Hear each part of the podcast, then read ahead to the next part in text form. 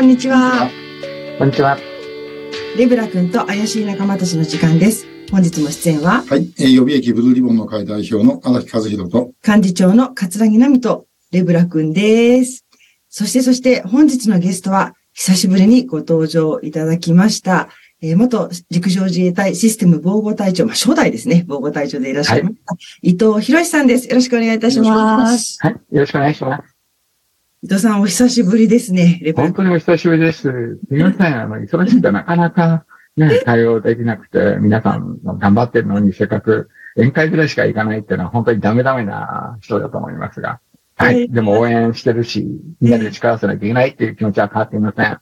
はい、ありがとうございます。あちこち引っ張りだこでね、お忙しい中、今日もご出演いただいているわけなんですが、最近の伊藤さんの主たるお仕事はどういうことをなさってるんですか？あの、言える範囲で。なるほど。はい。したるお仕事っていうと、某、あの、国立の研究機関で、ねサイバーセキュリティのお手伝いを、まあ、しています。はい。まあ、あの、そこの、まあ、全体に、まあ、皆さんご案内と思うけど、サイバーセキュリティって、まあ、いろいろ聞いてると思うんですけども、まあ、昔だったら、ね、あの、心曲がった若者いわゆるハッカーが、なんかこうね、悪いことしてたっていうんですけど、今はもう、すごくですね、あの、やばい。つまり、サイバーセキュリティって、安心安全で確実にお金が隠れちゃう、稼げちゃうってのが、一般の犯罪者に分かっちゃったので、犯罪者がは参入してきて、まあ、うん例えばランサムウェアですね。これは大きな事件ありました。要するに恐喝事件みたいなことをして、金稼いだりして、被害が嫌ますばっかりなんですよ。それと同時に、あの、もうサイバー技術を使って国家間の、えー情報活動、軍事活動、そして犯罪、要するにいわゆる国家犯罪まで、サイバーが使いになってる時代になってしまってて、まあそういうこともありで、まあ各政府機関はちゃんとやりなさい。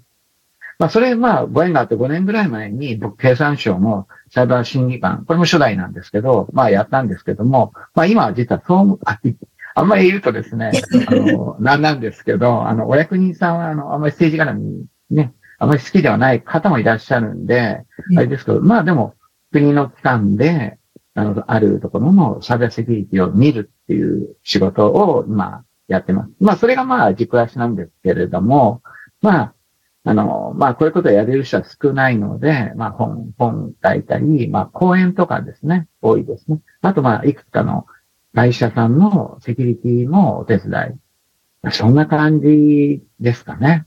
うーん。あれですかね、あの、日本のサイバーセキュリティ環境は、うん。そ東京オリンピック以降、結構進化したのかなっていう気もしてるんですけど、そのですか？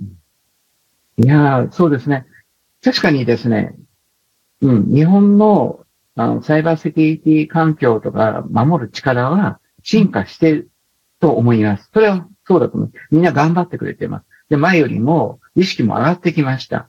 だけど、敵の方ももっと進化してます。そうか。はい。だから、一向に、あの、悪者に対して、あの正義が、やっと追いついたと、こんだけ上がったんだぜって言いのはいいんですけど、こっちも悪者も上がってくるので、まあ、残念ながら、こうなってる感じですね。